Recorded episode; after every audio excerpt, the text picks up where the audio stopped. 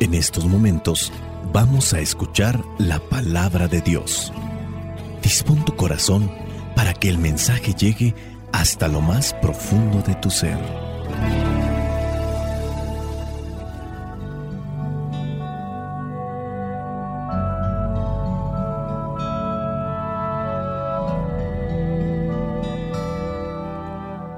El Evangelio que la iglesia nos presenta para el día de hoy corresponde a Juan, capítulo 6, versículos del 22 al 29.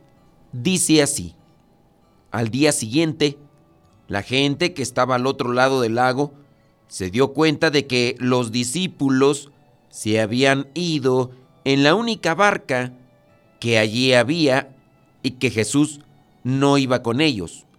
Mientras tanto, otras barcas llegaron de la ciudad de Tiberias a un lugar cerca de donde habían comido el pan después que el Señor dio gracias. Así que, al ver que ni Jesús ni sus discípulos estaban allí, la gente subió también a las barcas y se dirigió a Cafarnaún a buscarlo. Al llegar ellos al otro lado del lago, encontraron a Jesús y le preguntaron, Maestro, ¿cuándo viniste acá? Jesús les dijo, les aseguro que ustedes me buscan porque comieron hasta llenarse y no porque hayan entendido las señales milagrosas. No trabajen por la comida que se acaba, sino por la comida que permanece y que les da vida eterna. Esta es la comida que les dará el Hijo del Hombre, porque Dios, el Padre, ha puesto su sello en él. Le preguntaron, ¿Qué debemos hacer para realizar las obras que Dios quiere que hagamos?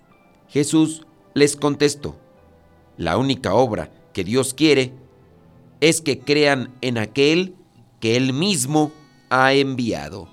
Palabra de Dios. Te alabamos, Señor. Señor Jesucristo, nuestro divino Salvador Te damos por tu infinito amor. Te escuchamos en la palabra, te recibimos y adoramos en la Eucaristía, te servimos en los hermanos.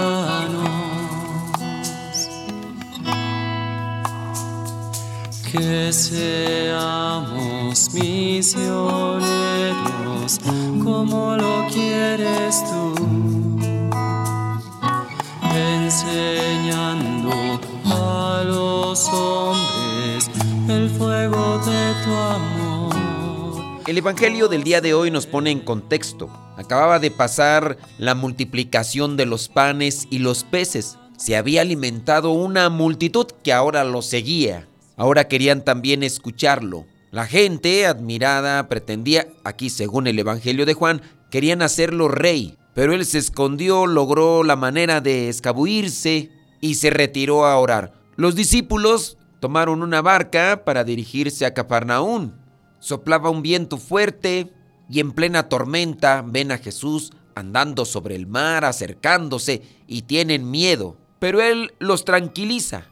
La gente busca a Jesús y al final lo encontraron en Cafarnaún, que es el Evangelio que la iglesia nos presenta el día de hoy. Ahí estaba Jesús enseñando y le preguntaron que cómo había llegado allí.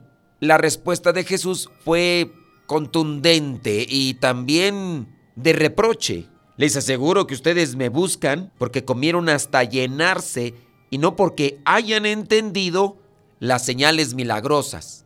Y ahí entonces una cuestionante. Nosotros, siendo sinceros, muchas veces no entendemos esas señales o esos signos que Dios pone en nuestro camino. ¿Qué me querrá decir Dios con esto? ¿Qué será lo que tengo que hacer o cómo debo de entenderlo? ¿Por qué me pasó esto a mí? ¿De qué manera tengo que actuar? ¿De qué manera tengo que comportarme ante esta situación? Es que yo soy un privilegiado de Dios por encima de los demás, por eso me está pasando esto, por eso Dios me dio esto.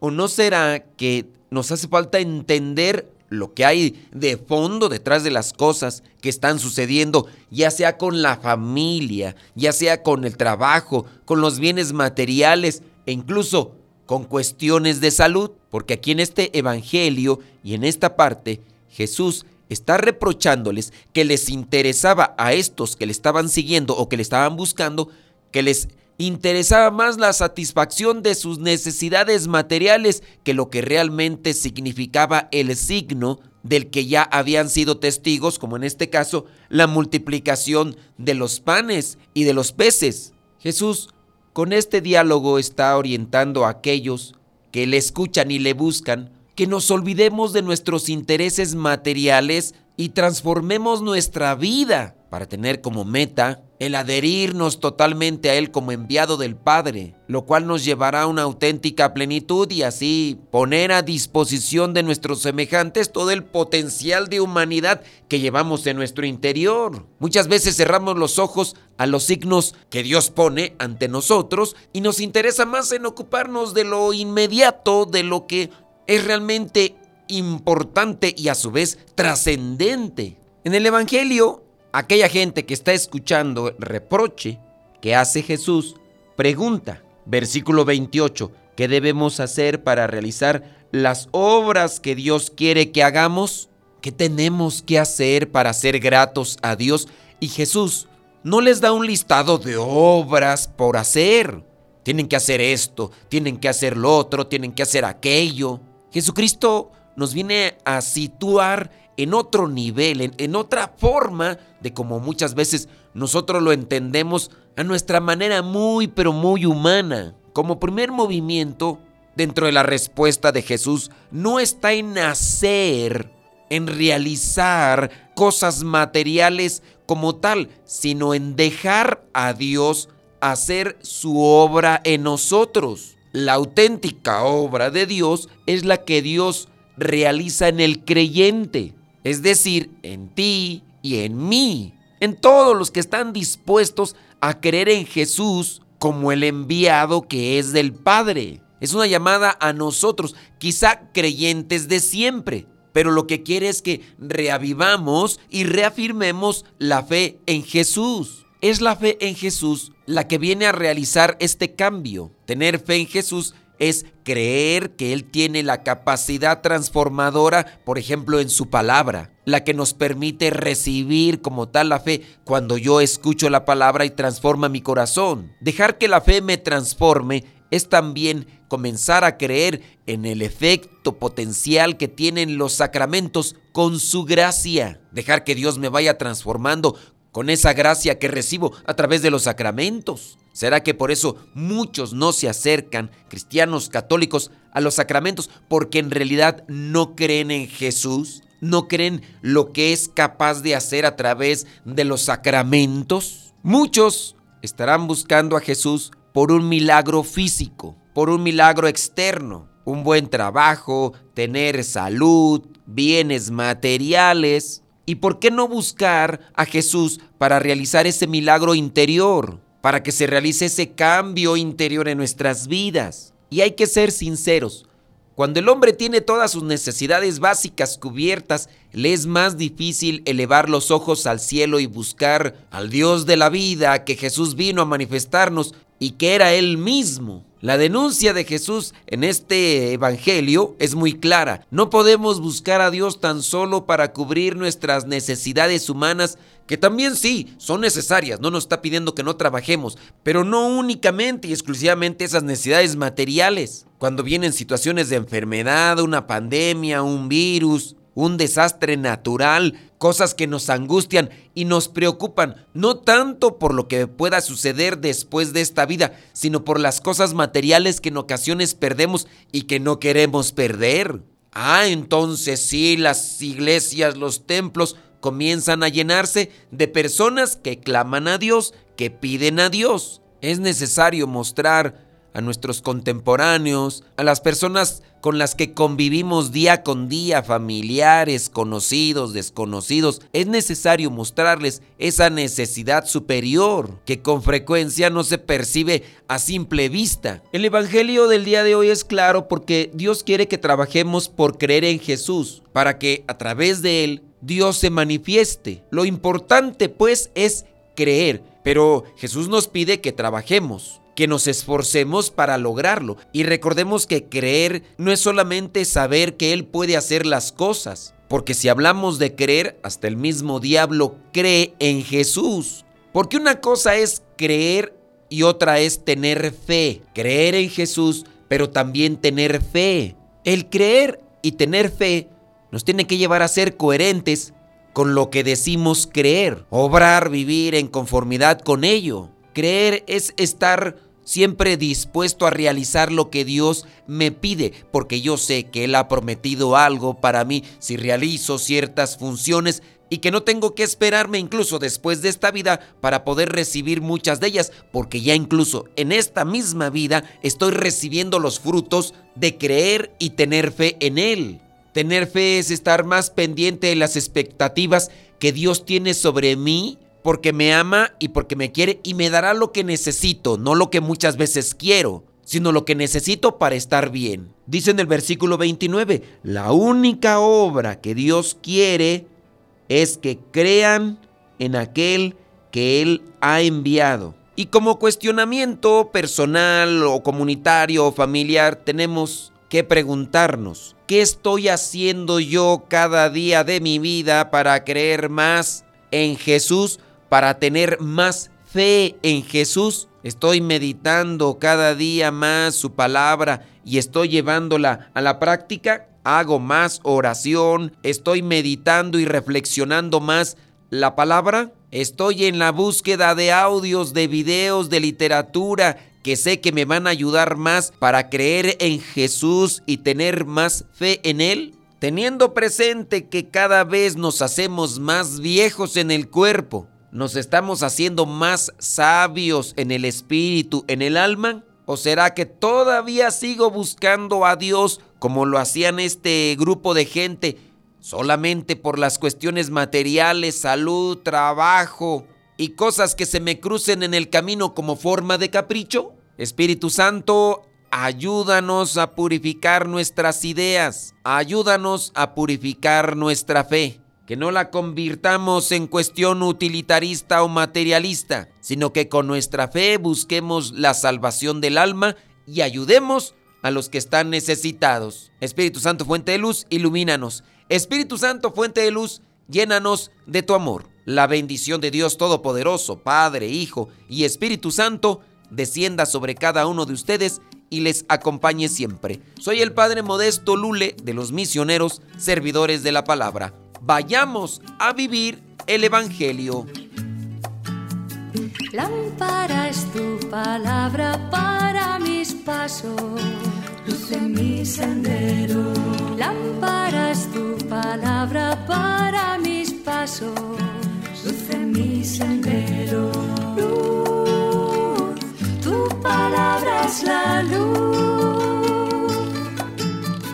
luz. Y en el segmento Modesto Radio, queremos compartirle un canto quizá muy conocido, a menos de que ustedes no lo conozcan, pero este canto se llama Ven Señor Jesús, lo interpreta la hermana Glenda. Espero que este canto también les haga reflexionar y orar en Jesús. Hay que creer en Jesús, como dice el Evangelio, creer en aquel que ha enviado el Padre. Ven Señor Jesús, porque sin ti ya no hay paisaje. Ven Señor Jesús, porque sin ti no hay melodías.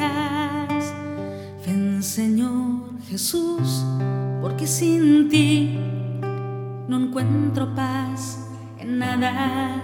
Sin ti mis ojos no brillan.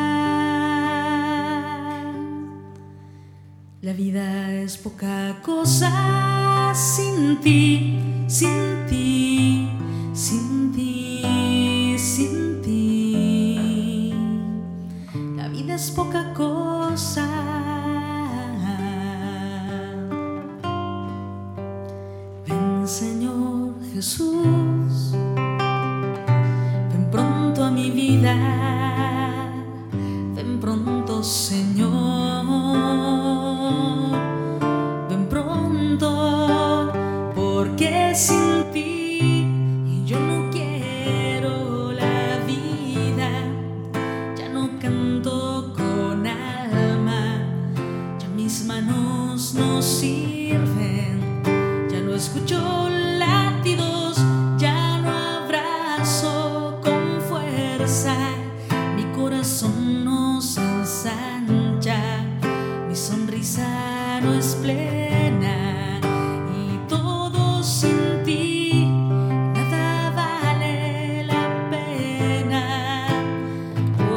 this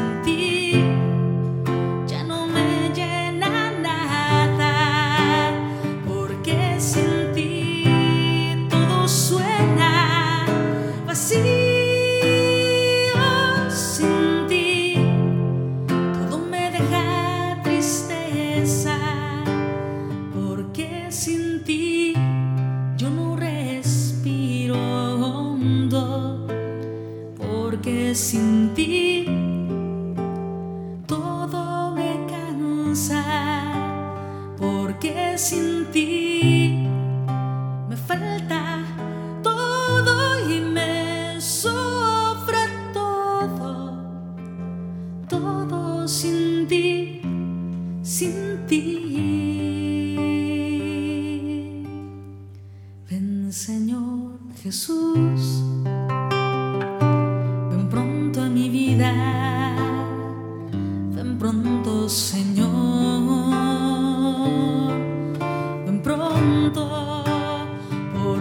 see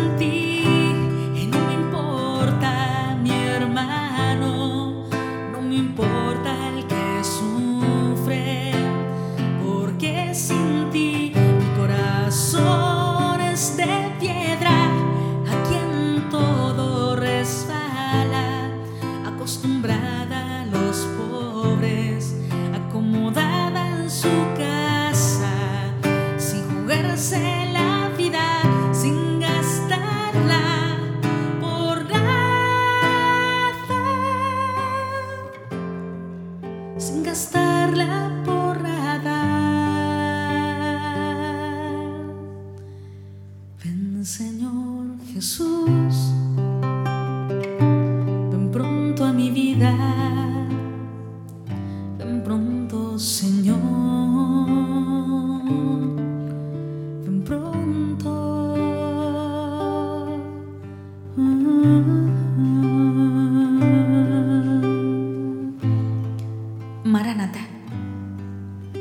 Señor Jesús, invita a Jesús a tu corazón.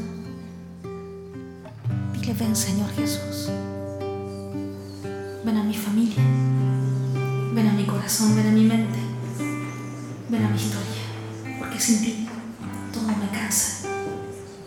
Sin ti yo no quiero la vida, ya no abrazo con fuerza.